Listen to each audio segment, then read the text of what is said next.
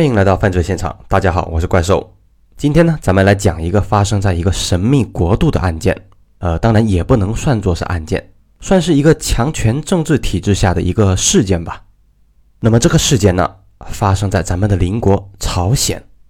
二零一五年底，一个美国的大学生报了一个五天去朝鲜旅游的旅行团，可是却在一年半之后，以植物人的状态从朝鲜的监狱中被释放。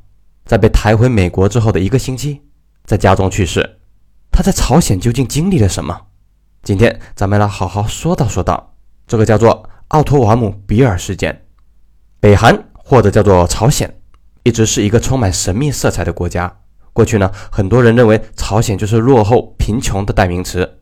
但是随着近些年朝鲜开始接待一些外国的游客，去那里旅游的游客呢，也拍到了一些朝鲜光鲜亮丽的一面。干净宽敞的街道，穿着时尚的朝鲜女性，似乎和其他的国家也并没有什么不同。但是有一种说法是，之所以游客可以拍到朝鲜如此光鲜亮丽的一面，完全是因为朝鲜政府可以很有效的把游客和本地的居民给隔离起来。换句话说呢，就是游客所看到的不一定是朝鲜人民真实的生活状态。根据 BBC 的报道，截止到2015年。朝鲜只有三百二十万部注册使用的手机，在一个人口两千五百万的国家，这意味着平均九个人共用一台手机。在朝鲜街上，随处可以看见朝鲜团结宣传金氏家族伟大的海报。法律规定呢，学校、监狱等公共场所必须悬挂金日成、金正日父子二人的画像，也就是他们所说的太阳像，绝对不允许国民对其有任何形式的批评或者是侮辱。朝鲜人民对金氏父子的崇拜可以说是近乎的疯狂了。他们认为金氏父子就是绝世的大英雄，人类智慧的化身。在 BBC 的一部纪录片里，外国媒体曾经实地探访了金日成综合大学，并且采访了里边的一位女学生，问她平时可不可以上网呢？女学生的回答是肯定的。而随后，记者来到了金日成大学的电脑室，他尝试要登录 BBC 的官网。显示访问的是被拦截。当然了，这种页面应该很多人都挺熟悉的，也不排除啊西方媒体故意抹黑朝鲜啊。这些报道呢都是有一些不实或者夸张的成分。也正是因为这样，更多的人想去这个神秘的国度一探究竟。而今天故事的主人公奥托也是一位对这个神秘国度充满了好奇的人。奥托瓦姆比尔。一九九四年十二月十二日，出生于美国俄亥俄州的辛辛那提市，是家中的长子。父亲弗雷德是一家金属公司的老板。二零一五年，弗雷德还上过《福布斯》杂志，是一个非常成功的商人。母亲叫做辛蒂。奥托呢，还有一个弟弟和妹妹。他在高中毕业之后呢，就进入了弗吉尼亚大学，主修的是商学和经济学双学位，辅修的是全球可持续性发展。在朋友的眼中，奥托性格开朗、乐观向上，成绩非常的优异，从小还是个足球明星。在高中毕业的时候，奥托还代表全校的师生在毕业典礼上致辞，本是一个前途一片光明的小伙，然而一切都毁在了他一个错误的决定之中。二零一五年十二月底，当时奥托大学三年级，他通过一家名为少先队的旅行社定下了朝鲜的跨年旅行，准备在朝鲜度过一个特殊的新年。少先队旅行社有一个旅行口号是：“这是一趟你父母不希望你去的旅行。”是一家专注于做北朝鲜等非常规旅游的旅行社。该旅行社号称这样的旅游极具冒险精神，也正是这样吸引了大批西方国家的少年。和奥托一起参加这次旅行的还有十位美国公民，而基本上去朝鲜旅游的所有外国人都会下榻在平壤最豪华的羊角岛国际大酒店。酒店位于大同江江心羊角岛上，占地面积十万平方米，总建筑面积九万平方米，高一百七十米，一共有四十七层，一千多个不同等级的套房。高层的套房呢，可以将平壤的景色尽收眼底。但这些都不是最重要的，最重要的是羊角岛国际大饭店和平壤唯一的连接就是羊角桥。朝鲜军方二十四个小时派人在桥上把守，不允许岛上的游客随意外出。更不允许平壤的居民随意上岛，这就有效地将本地的居民和外来的游客隔离开来。这个酒店一共有八个提供给客人使用的电梯，而所有的电梯都会直接从四楼跳到六楼，也就是说，有一个神秘的五楼是禁止游客进入的。但事实上，一些好奇心比较强的游客呢，趁导游不注意，爬楼梯去过五楼。在网上也是可以找到一些关于五楼的照片。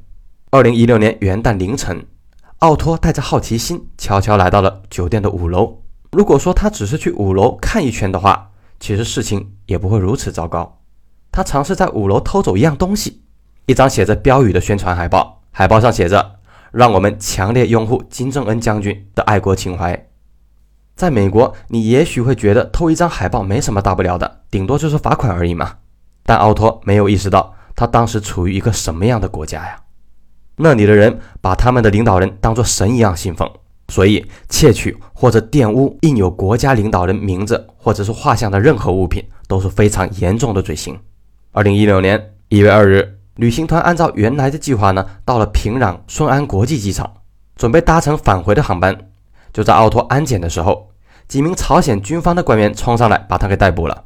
而逮捕他的原因呢，并不是因为在他的行李里面发现了那张被偷走的海报。事实上，前一天奥托根本没有把海报拿走。根据他事后的证词说，当时海报体积太大了，他觉得不好拿，然后又给挂回去了。酒店的工作人员在当天下班的时候，并没有发现什么不对劲儿，但事后反复的打量海报，觉得好像有被取下来过的痕迹。为了防止有人故意破坏圣物，酒店工作人员立刻查看了酒店的监控录像，并把这个事报告当局，这才有了机场抓人的一幕。而事实上，直到那个时候，包括奥托自己都觉得这不是什么大事儿。在被逮捕的时候呢，奥托根本没有害怕，脸上还挂着笑容。那时，奥托的室友还开玩笑说：“嘿，哥们儿，我们以后不会见不到你了吧？”没想到这话还真的说中了。大家都以为奥托跟朝鲜军官解释几句就可以马上回来登机了。可是，眼看飞机就要起飞了，奥托还是没有回来。